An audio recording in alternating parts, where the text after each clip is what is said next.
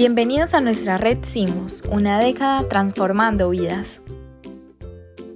En Simus conectamos y acompañamos a todas las partes interesadas del transporte público para entregar soluciones en torno a la movilidad urbana sustentable que permitan la modernización del transporte público, la transformación de la calidad de vida de los ciudadanos y el ambiente urbano a través de asesoría técnica, políticas públicas e intercambio de conocimientos y buenas prácticas.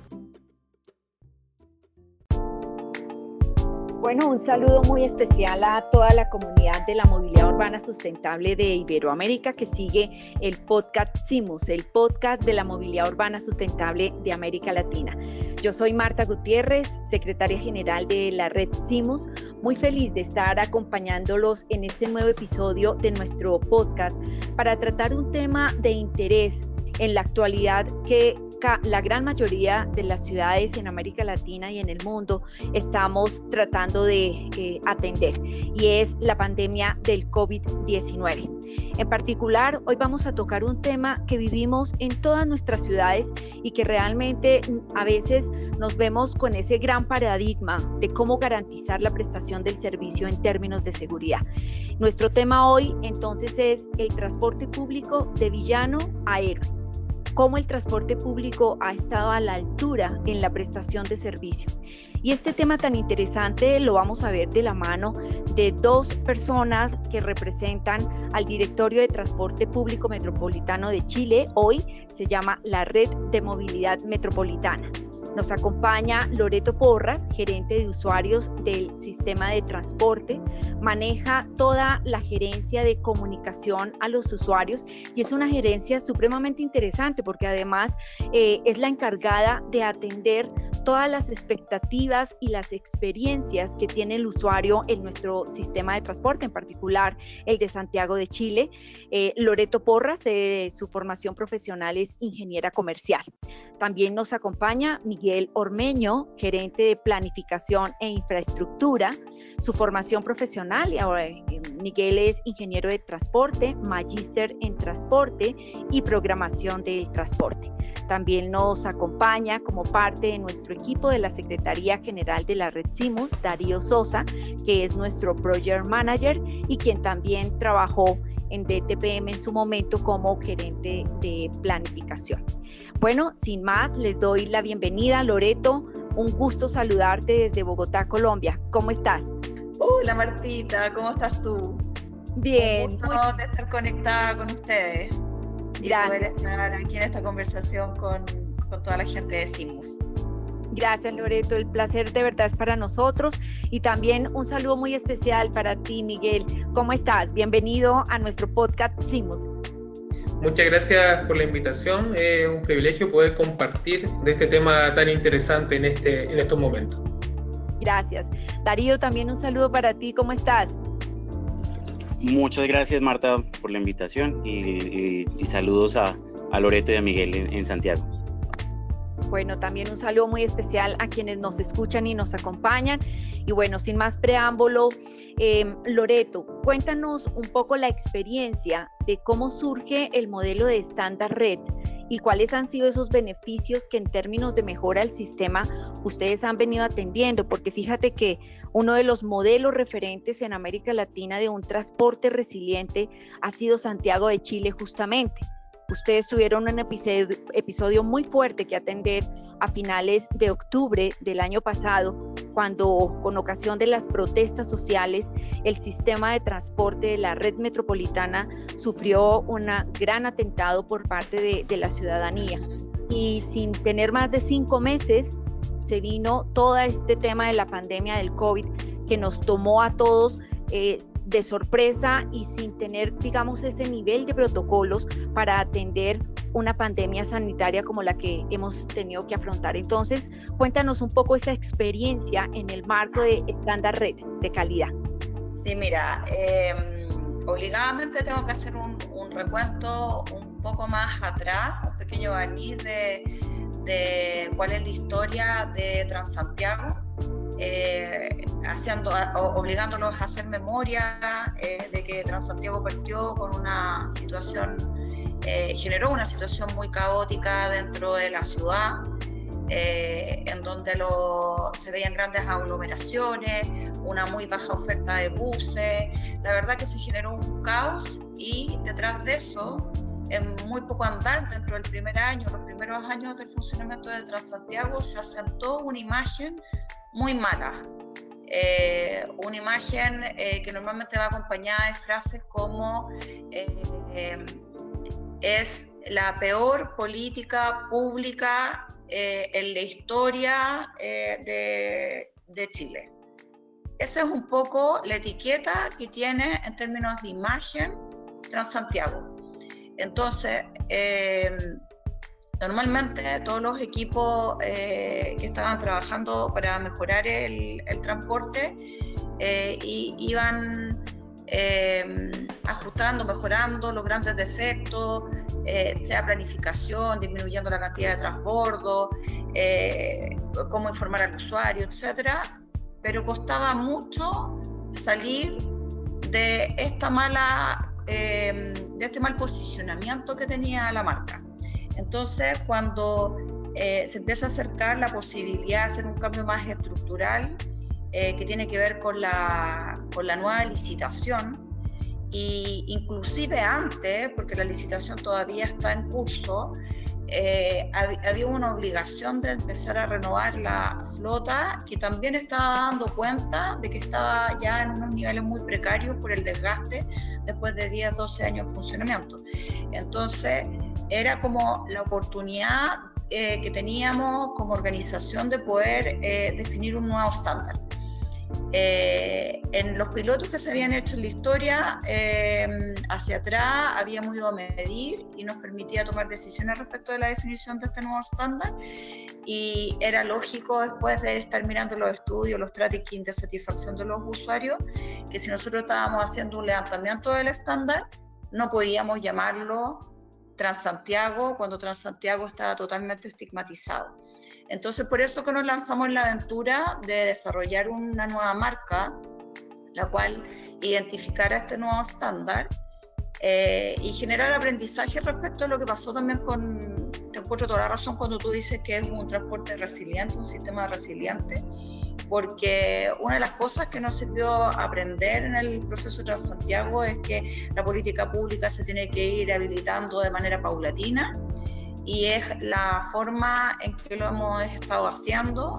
Eh, ustedes han ido viendo noticias, noticias de que creció el estándar red, después llegaron los primeros buses eléctricos, luego llegaron buses Euro 6 y a poco hemos ido asentando este nuevo estándar que cuando vamos y le consultamos a los usuarios da luces de eh, que el usuario está mucho más conforme y eh, que vincula a, y, posiciona la marca eh, más cercano a aspectos como de cercanía, más dinámica, una marca más querible al fin y al cabo que está al lado del usuario.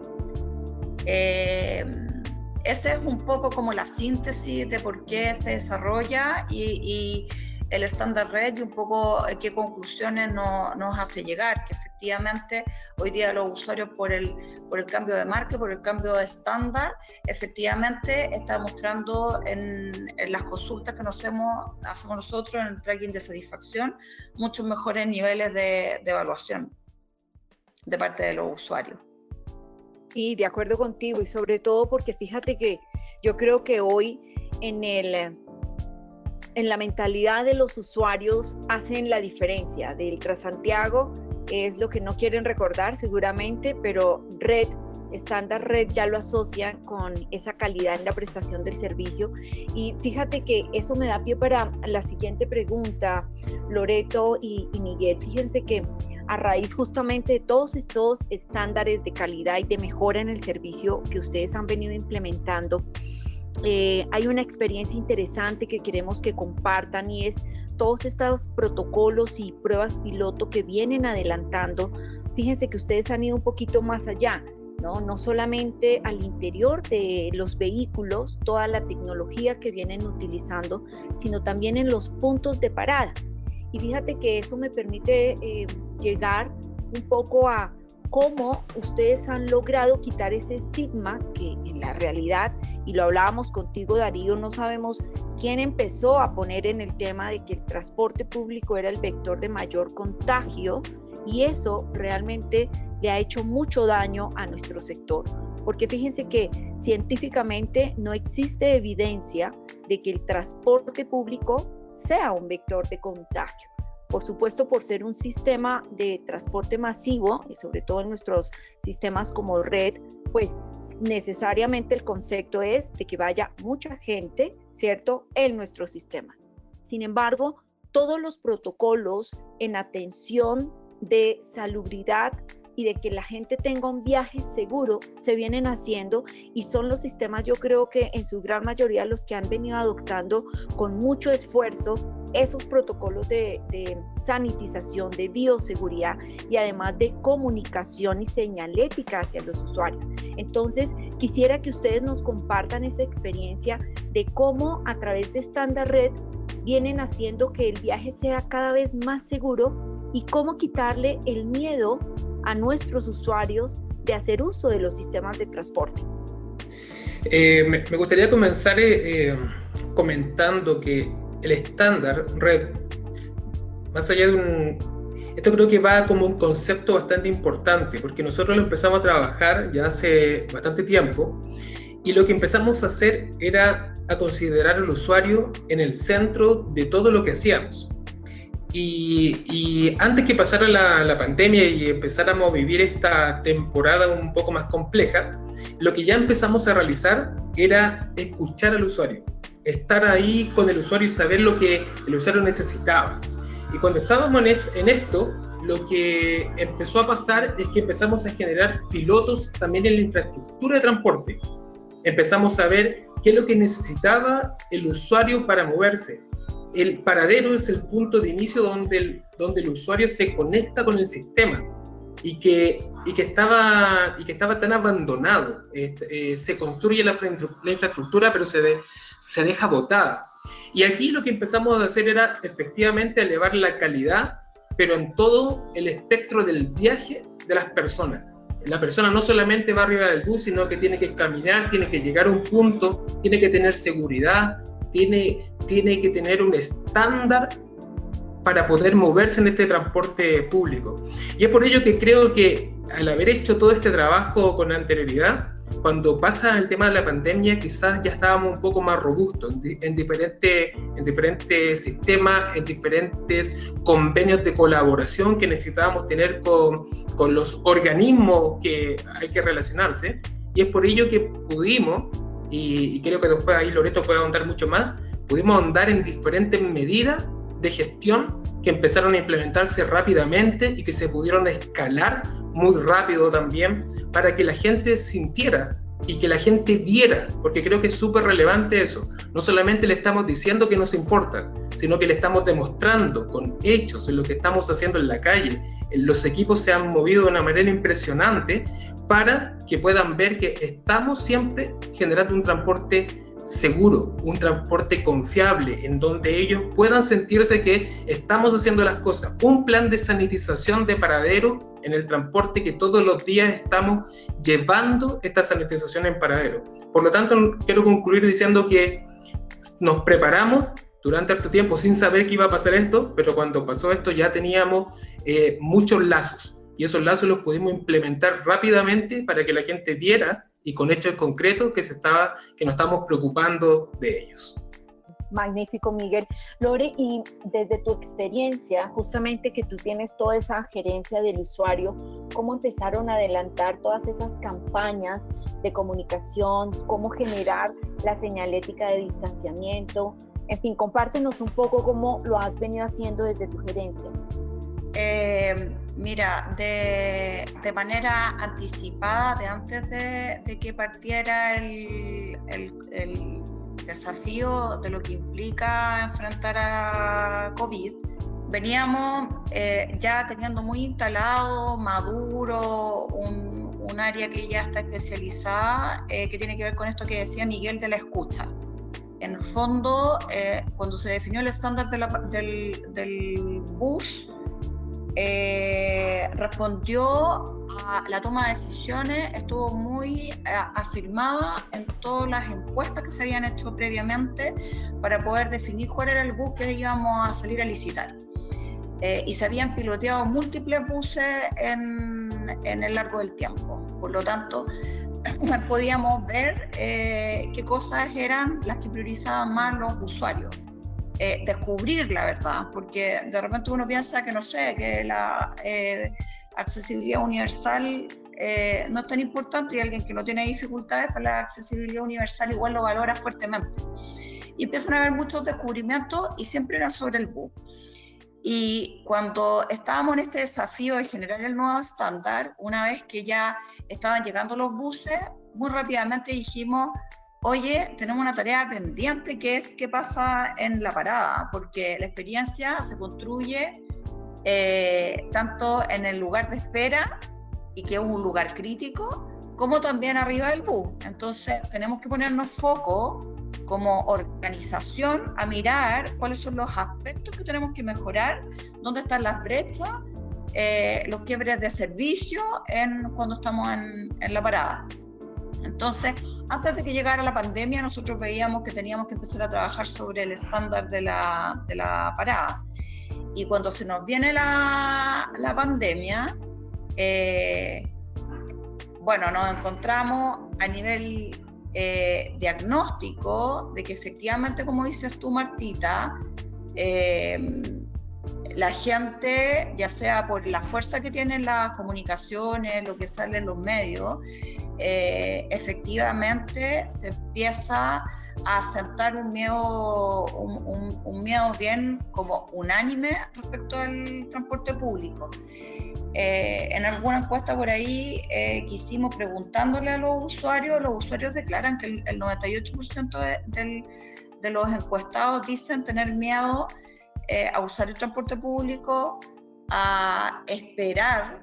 Yo tenía el prejuicio, antes de descubrir eso a través de la encuesta, eh, que podía hacer miedo a estar arriba del búho, arriba de un vagón, pero también en un lugar no confinado como la espera, que uno podría sentir que a lo mejor es bastante menos, em, eh, que podría sentirse menos miedo, no, también declaran que el 98% de los encuestados tener miedo a estar esperando, el, estar en la parada eh, y también el mismo 98% arriba del, del, bus. No hay mucha diferencia de miedo durante todo el trayecto en el transporte público, con lo cual ahí queda súper claro que hay un tremendo desafío de qué es lo que podemos hacer, no solamente arriba del bus, sino que también abajo del bus.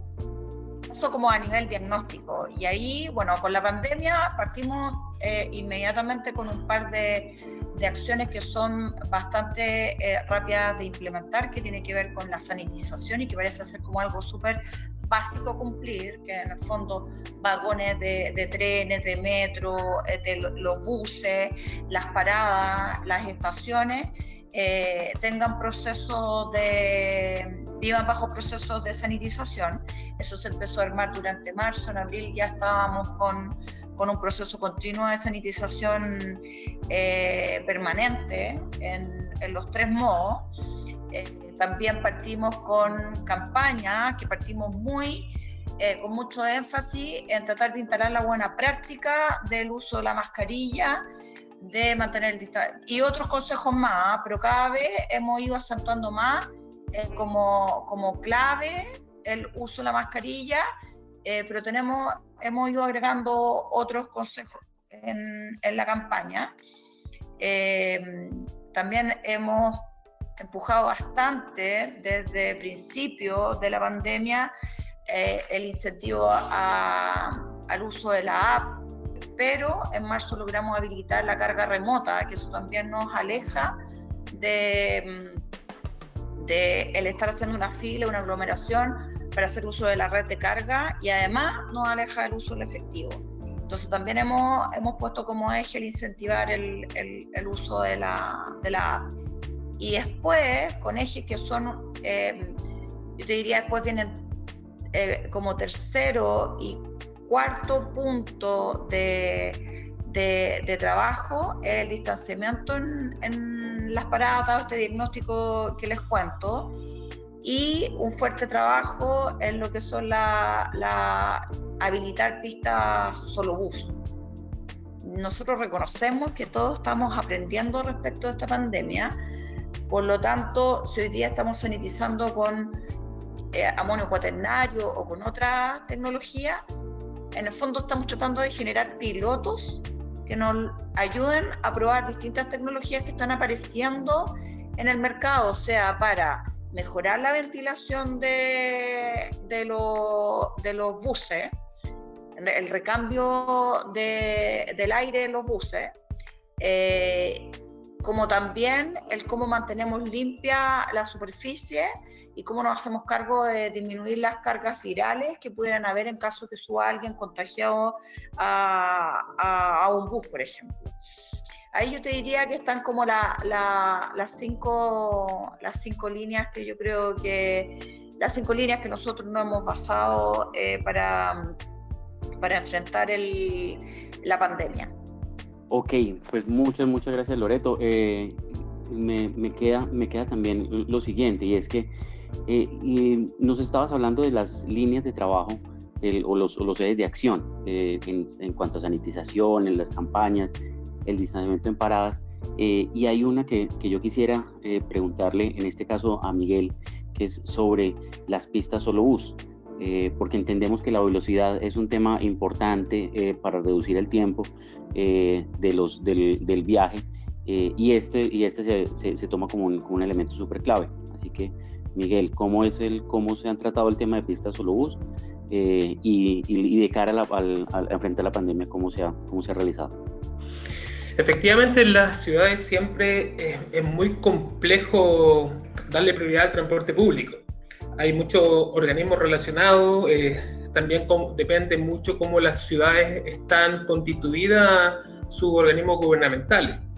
Y nosotros estábamos trabajando eh, desde el 2018 en una implementación de estas pistas solo bus y también del nuevo estándar, nuevamente pensando en, el usuario, pensando cómo, cómo le generamos un menor tiempo de viaje a las personas.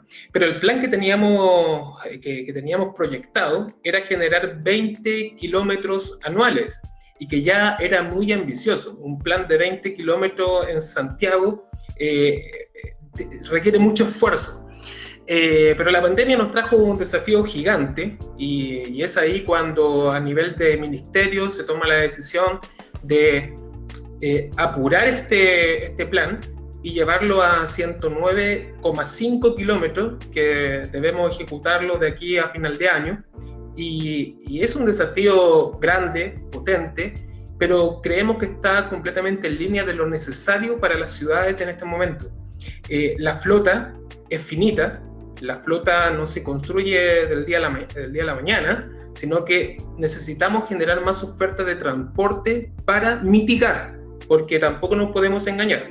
O esto lo que ayuda es mitigar de alguna manera las aglomeraciones. Hay muchas otras medidas que empiezan a conjugarse para ir bajando la, la aglomeración.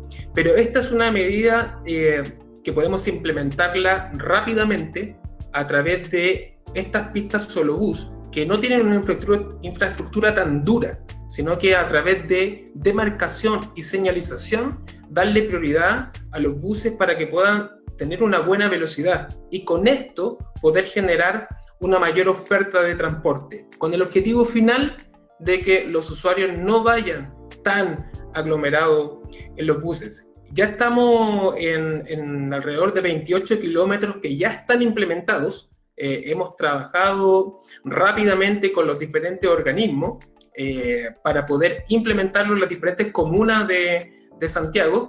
Y imagínate, ya en solamente en un mes, mes y medio, ya llevamos 28 kilómetros y esperamos que esto siga eh, con la misma fuerza para poder finalizar y poder tener esta red de pistas solo bus que va a ser algo, nosotros creemos que va a ser, que va a ser algo de un regalo muy importante para la ciudad, porque esto va a ayudar a millones de personas a desplazarse de una manera más rápida de su origen a destino. Genial, genial, genial esa, esa excelente noticia de tener pistas solo bus que, que mejoren eh, no, solo, no solo en tiempos de pandemia, sino eh, de aquí en adelante. excelentes noticias.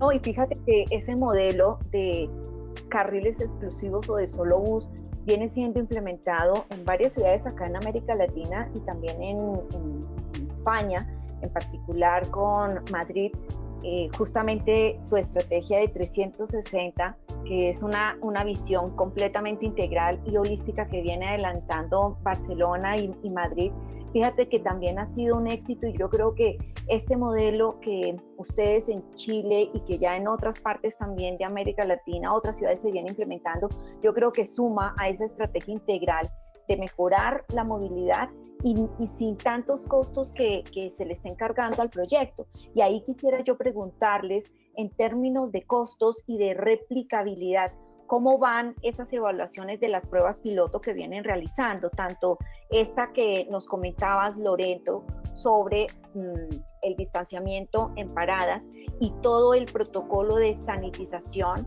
y toda esa tecnología de micropartículas que vienen eh, utilizando al interior de los buses. Cuéntenos un poco esa experiencia en términos de costos y de replicabilidad. ¿Cómo lo ven ustedes? Mira, em, la, línea que yo comentaba del distanciamiento en, en parada es está en un estatus equivalente o similar, más comparable con, con el con este avance eh, con las pistas solo bus, porque nosotros, así como eh, Miguel está empujando fuertemente eh, estos 109 kilómetros adicionales, que debe ser como un 50% más de lo que tenemos, no sé exactamente cuánto, cuánto más es, ahí Miguel después me corrige, pero porcentualmente es un salto gigantesco lo que se está haciendo en términos de escalar la experiencia que ya teníamos anterior de haber habilitado pistas solo U. El tema del distanciamiento en parada, eh, bueno, es muy de pandemia, eh, lo habilitamos en, una, en una parada puntualmente, eh, una zona paga en, el sector oriente de las comunas que primero se desconfinaron. Y, y fuimos a preguntarle a los usuarios y los usuarios eh, nos daban una nota así, de la escala del 1 al 7, ustedes saben que nosotros usamos en Chile, eh, nos daban una nota así como un 5-1.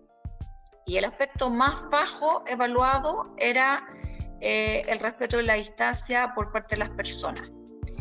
después venía el, comodidad y ubicación de los asientos, que tenía un 5, espacio de la zona paga, para mantener la distancia un 5.2, como ya el espera en la zona paga un 5.5. Esas eran las notas más bajas, porque había en algunos aspectos como el, acceso a la zona paga que tenía una nota del 6.1. Después de que intervenimos, eh, eh, obtuvimos una nota mucho mejor en los aspectos más bajos que era lo que habíamos ido a tratar de abordar. Eh, por ejemplo, eh, sube cinco décimas en respeto de la distancia por parte de las personas, eh, sube un 5.8, un 5.158 la comunidad de la ubicación de los asientos y ahí lo que se hizo es agregar un par de stickers en donde eh, se prohíbe sentarse uno al lado del otro, sino que manteniendo esta distancia sugerida de a lo menos un metro. El espacio de la zona paga, como lo, como lo ordenamos, lo organizamos con, con, con, estas intervenciones en piso, también eh, fue evaluado con cinco décimas más. En el fondo, el llegar e intervenir con un urbanismo táctico que es de bajo costo, logramos subir entre 5 y 8 décimas los aspectos que tenían una evaluación más baja. Eh, y por eso es que eh, nosotros lo estábamos trabajando paralelamente. Ahí Miguel hizo desde el rol de planificación el ordenamiento de cuáles eran las paradas que tenían mayor afluencia eh, y, con toda la data de planificación podemos saber en dónde hay, cuáles son los espacios de mayor aglomeración y dónde conviene organizar una fila eh, para que los usuarios esperen ordenadamente de acuerdo a la llegada y manteniendo este, este, este metro de distancia. Entonces como que eficienta, eficientamos los espacios que siempre son súper escasos en, la, en, las zonas de espera. En, esas zonas de espera que estamos interviniendo, donde paran eh, cuatro, cinco, seis, había hace mucho más servicio y por lo tanto el, espacio es bastante escaso y, el apuntar a organizarlo, solamente eso mejoró eh, la experiencia dentro de la, de la espera. Ahora yendo al otro punto que tú me hablabas, eh, Martita, otras tecnologías, eh, eh, quise hacer la diferencia de que en el fondo nosotros tenemos líneas de acción eh, que abordan al 80-20, eh, un poco pareto cuando, cuando hablamos de que fuimos y sanitizamos el transporte desde un principio, reaccionamos con que era un, un desde cumplir, fuimos a campañas tratando de abordar y tener el mayor alcance, después están las pistas solo bus, después están estos distanciamientos en parada, que son cosas que ya estamos full escalando. Y después eh, viene este, esta otra como carpeta, te diría yo, de bienvenido a todos los pilotos de las distintas tecnologías que nos parezca pertinente pilotear para poder medir.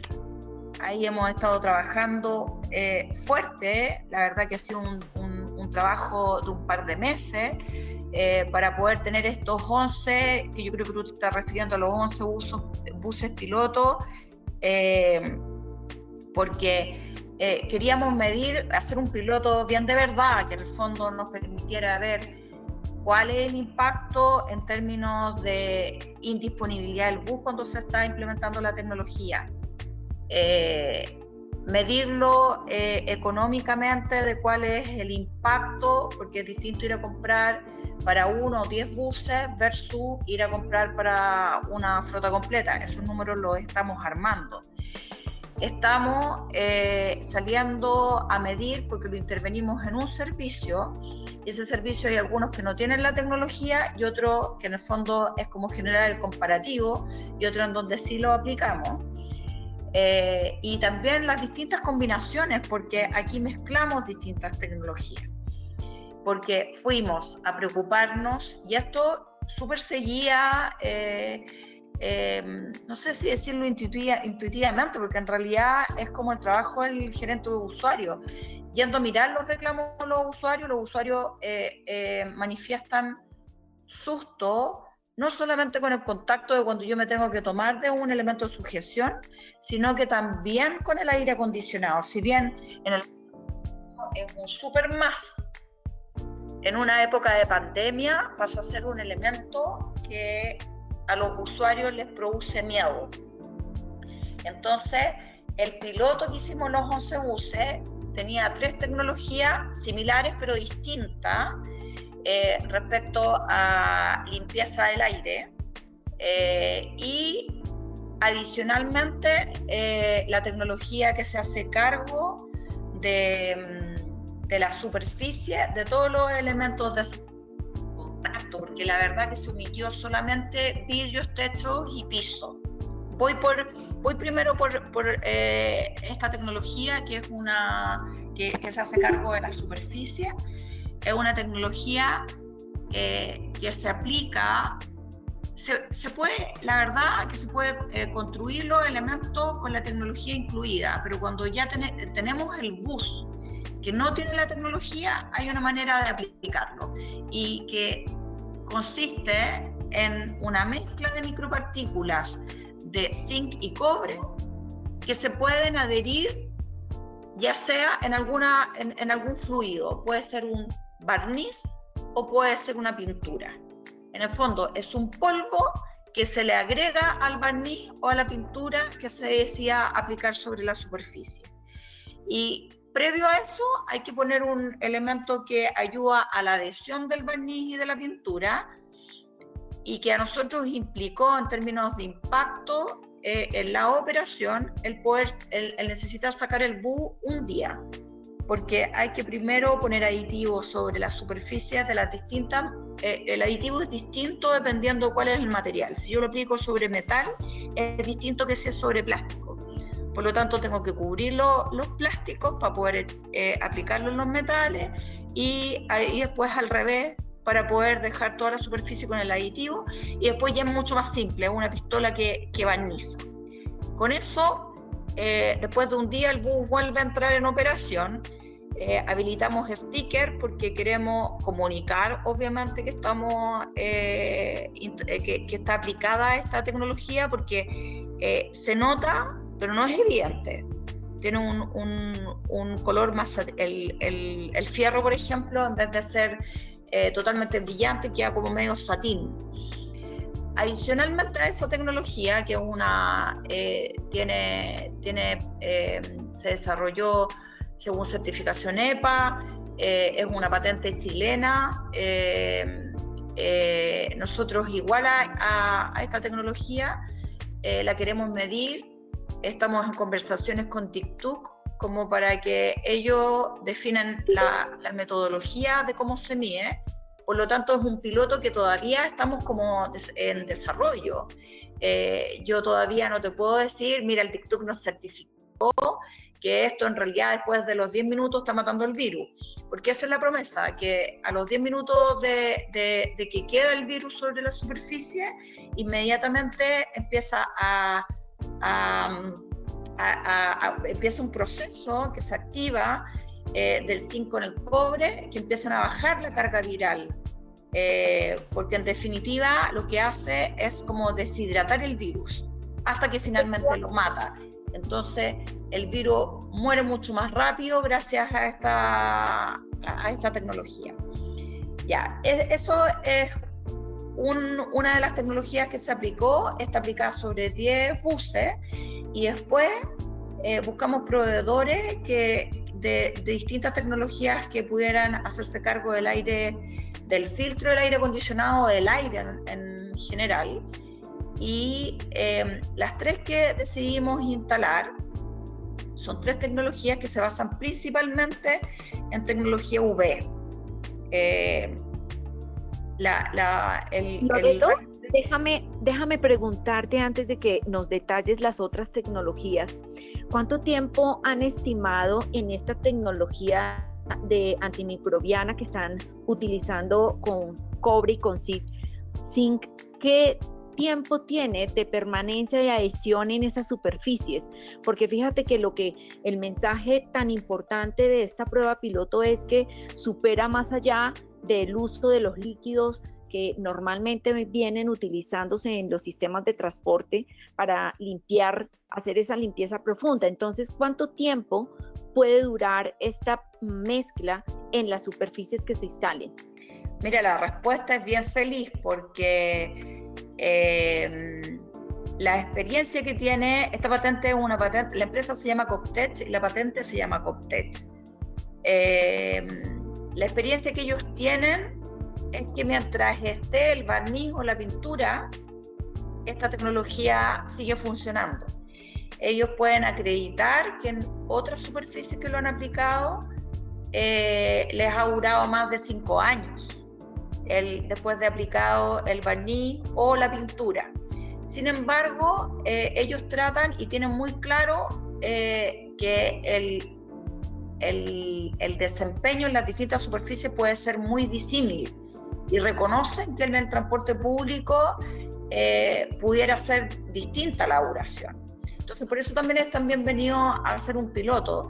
Y ellos lo tratan de, em, de comparar con eh, las cosas que tienen más, más fricción, más contacto y comparan con manillas y con eh, candado y ellos han aplicado sobre ese tipo de superficie y tienen ya comprobado que dura más de, que en candado y en manilla les ya les está durando más de tres años.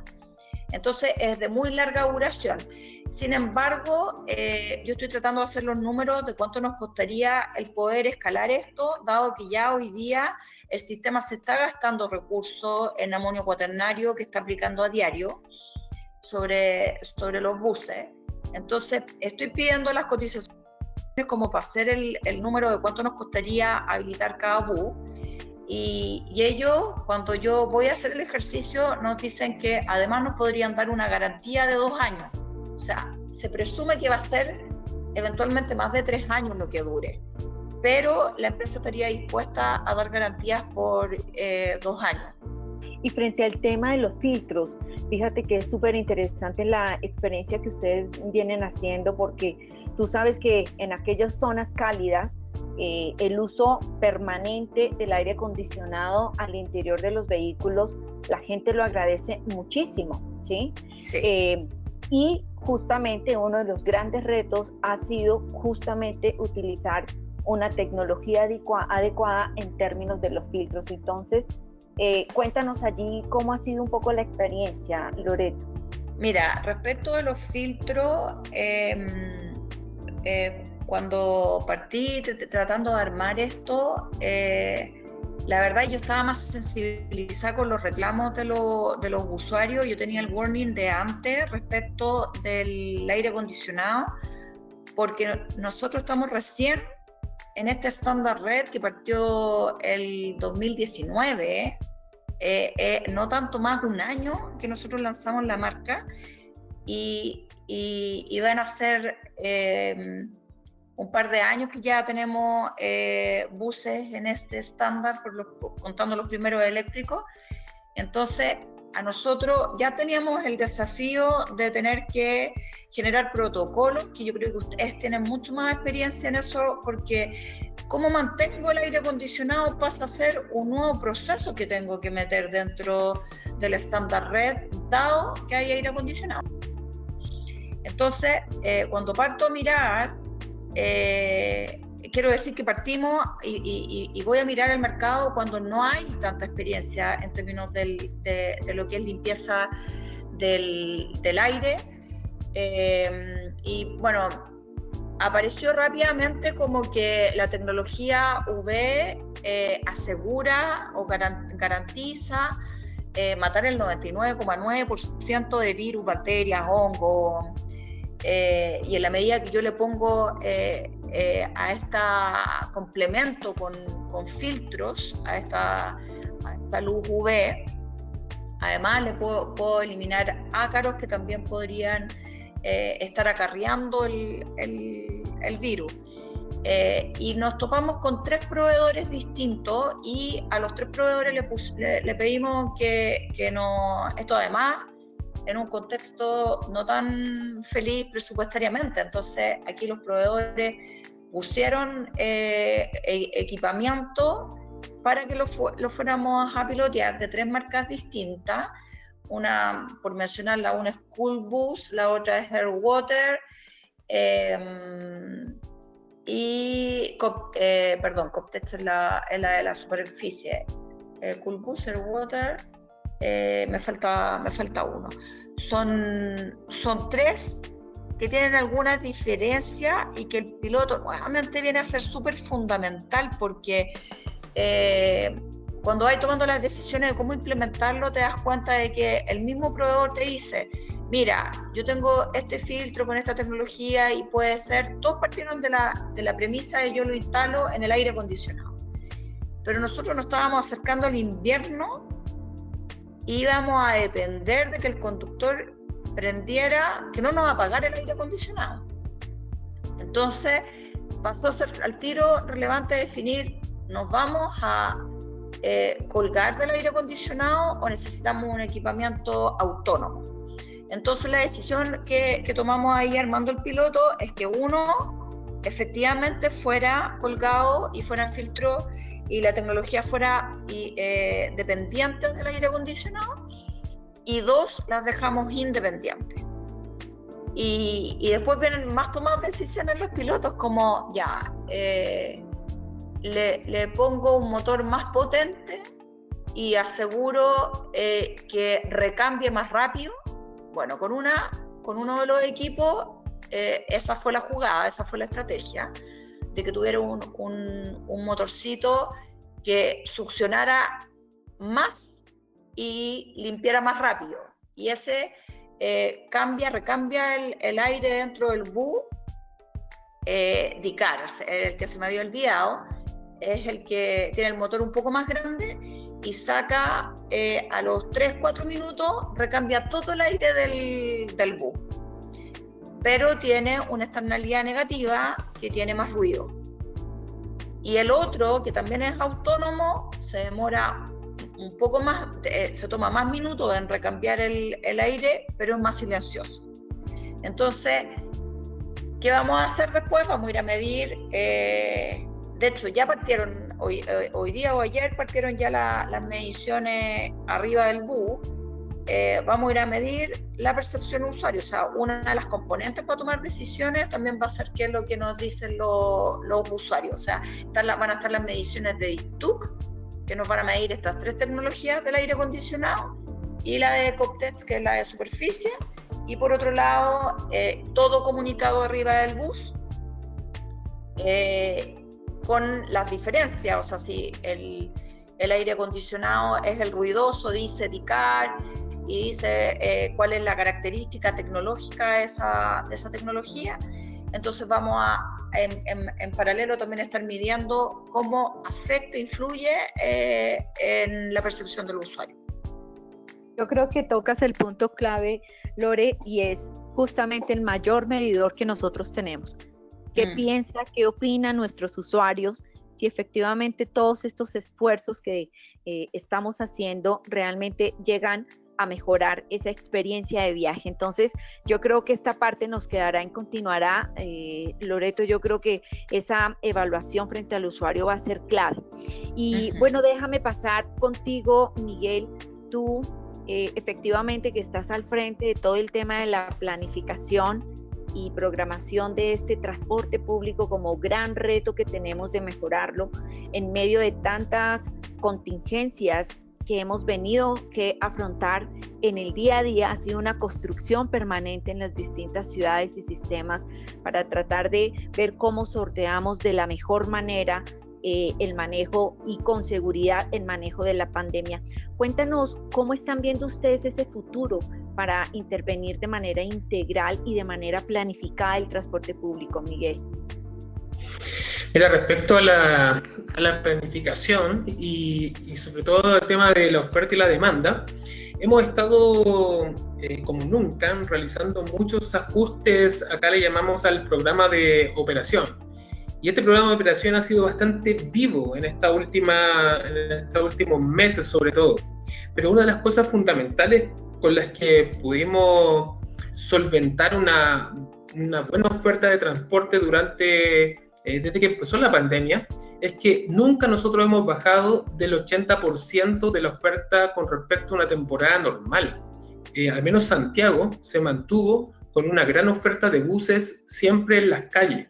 Y, eso se, se logró eh, mediante muchas gestiones, muchas gestiones con, la, con las autoridades, pero eso fue bastante bueno porque la gente que se tenía que mover ha tenido mucho espacio en los buses para moverse de manera segura. Entonces, nuevamente, yo recalco el punto de que la gente ha visto que el transporte público se está preocupando de ellos. los buses no se guardaron en el momento que cayó la demanda, así como en todas las ciudades. Caímos la demanda 80, 85, hasta 90% en, en, algunas, en algunos meses, pero aún así, la oferta de transporte nunca cayó más allá del 20%.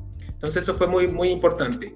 Eso también nos fue ayudando a ver cómo movernos, cómo también la velocidad ayudó en esta temporada, pero prepararse y, y, que bueno que, que, al menos en Santiago estábamos preparados con los sistemas tecnológicos, eh, con los sistemas de, eh, sobre todo el Big Data, que es tan relevante para la toma de decisiones, y tener plataformas que te ayuden a esta toma de decisiones como plataformas de planificación y como plataformas de programación que nos dan una versatilidad y rapidez para responder a cómo va cambiando la ciudad. Acá en Santiago eh, no, eh, se llama un plan paso a paso, que donde las comunas no salen todas a la vez. No, no, es todo Santiago se cierra o todo Santiago se abre, sino que va cambiando. Entonces, ese cambio por las diferentes zonas de, de la ciudad genera un reto para el transporte súper importante, porque hay que ver cómo se mueven los orígenes destino, cómo la gente se está moviendo, cómo la gente se está movilizando en los modos de transporte, si cambia sus horarios, y de hecho ya nos hemos dado cuenta que la gente cambió y está cambiando su horario de, movilidad. Nosotros acá en Santiago, nuestros pics en la mañana estaban en torno a las 7.30, 8 de la mañana, pero ya llevamos varios meses que la gente se está moviendo entre las 6 y media y las 7 de la mañana con, con sus pics. Por lo tanto, nuevamente, si el pic de la oferta estaba planificado en un horario y, y las, y las entidades gubernamentales no están preocupadas de ver el, el día a día, el semana a semana de cómo se está moviendo, quizás estamos colocando oferta ociosa en alguna parte y nos está faltando oferta en otra parte. Entonces, el desafío de cómo mover la oferta en los servicios, en cómo la gente se está moviendo nuevamente, yo creo que es un gran desafío para todas las, organizaciones que tienen que generar la oferta de transporte en las ciudades. Nosotros tenemos una gran un gran reto de aquí a las próximas semanas, de hecho todo esto es tan, tan de inmediato, de eh, realizar el análisis completo de toda la oferta y de toda la red de, de la ciudad de Santiago y ver cómo se está moviendo y con eso ajustar los programas de operación con la mayor agilidad posible para que efectivamente la gente pueda tener, y como lo dije al principio, nosotros vamos a con esto poder mitigar y ese yo creo que es, el desafío que tenemos como entidades de transporte en la ciudad. Así que ahí también invito a todos que eh, el análisis y no quedarnos con programas rígidos, sino que acá tenemos que movernos a una flexibilidad como nunca antes la habíamos experimentado. Creo que ese es el gran desafío, flexibilidad en lo que estamos realizando. Sí, totalmente de acuerdo contigo, porque fíjate que eh, el tema de el office home cambió la dinámica completamente en nuestras ciudades y vimos que no somos imprescindibles para poder las organizaciones moverse, estar en las oficinas. Entonces, eso va a generar claramente un cambio de comportamiento, un cambio de deseo de viaje. Creo que se van a eliminar con mayor énfasis los viajes innecesarios y toda la oferta, fíjate, habrá que cambiar los sistemas de transporte, ese gran reto en esa planeación y programación de poder también satisfacer las demandas de nuestros usuarios en aquellos servicios y en horarios y en condiciones especiales. Y creo que esa política además de integración multimodal, de integrarnos con estos esquemas de economía colaborativa desde las autoridades va a ser clave. Yo creo que es un trabajo de todos, sector público, sector privado, el de sentarnos en la planeación. Creo que es un trabajo de construcción colectiva. El trabajo tuyo, Lore, fundamental, la mirada, qué quieren nuestros usuarios, cómo van a empezar a comportarse, qué necesidades y demandas tienen. Entonces, efectivamente, creo que queda en la mesa una baraja de retos para, para los planificadores y programadores de, transporte público. Dari, tú que trabajas justamente esa, e, esa área, ¿qué, ¿qué, nos das más de insumos en nuestra discusión? Pues bueno, eh, felicitaciones por el trabajo. Creo que eh, resumiría en que eh, se están haciendo las secciones, una, en cuanto a la gestión de la oferta a través de la infraestructura, las, las acciones que, que, que, vimos como nos, como nos describieron, eh, la, gestión de la demanda, que es una parte fundamental a través de la cultura, eh, que, vimos que es una parte fundamental y a través de la comunicación. Eh, también se están haciendo los esfuerzos en, financiamiento y se está pensando a futuro con la planeación. vimos, vimos también que desde, desde ser nombrado como la peor política pública en la historia de Chile, ahora es, está calificado con los, con los números que vimos de la presentación de, de, Loreto. Eh, entonces creo que aquí, más que, más que durante la pandemia, ha sido durante un, buen periodo de tiempo que, que, han convertido el transporte público de villano a héroe eh, y, y, más que todo en, estas, en esta situación. Así que felicitaciones y, y, tenemos mucho más para conversar en cada uno de estos temas y, seguiremos, seguiremos teniendo más de, estos espacios con, con ustedes y con sus equipos. Pues sí, efectivamente. De verdad, agradecerles inmensamente, Loreno, Miguel, por compartir con nosotros estas valiosas experiencias. Seguramente América Latina, los sistemas de América Latina, quedaremos muy atentos de esos positivos resultados que esperemos tengan las pruebas piloto que han tenido a bien compartirnos. Bueno, desde nuestro podcast, CIMUS, que es el podcast de la movilidad urbana sustentable de América Latina, agradecerles por toda la atención, Loreno, Loreto, Miguel y a todos nuestros escuchas en América Latina y en Iberoamérica. Un gran abrazo. Muchas gracias por la invitación. Eh, ha sido un agrado poder compartir con ustedes las experiencias que estamos desarrollando y estamos todos aprendiendo en, esta nueva, en estos nuevos retos que estamos teniendo con esta pandemia. Así es, un aprender haciendo. Bueno, nuevamente un gusto haber estado conectado con, con Simus, eh, poder tener esta, esta conversación distendida respecto de cómo estamos avanzando. Creo que estamos todos tan desafiados que como que nos hace bien poder eh, tener estas instancias de, compartir el cómo estamos enfrentando estos, estos tan nuevos desafíos. Y bueno, muy agradecida por la invitación y muy feliz de poder estar nuevamente después compartiendo el, el resultado de los pilotos, ya que yo estoy bien ansiosa con tenerlos luego.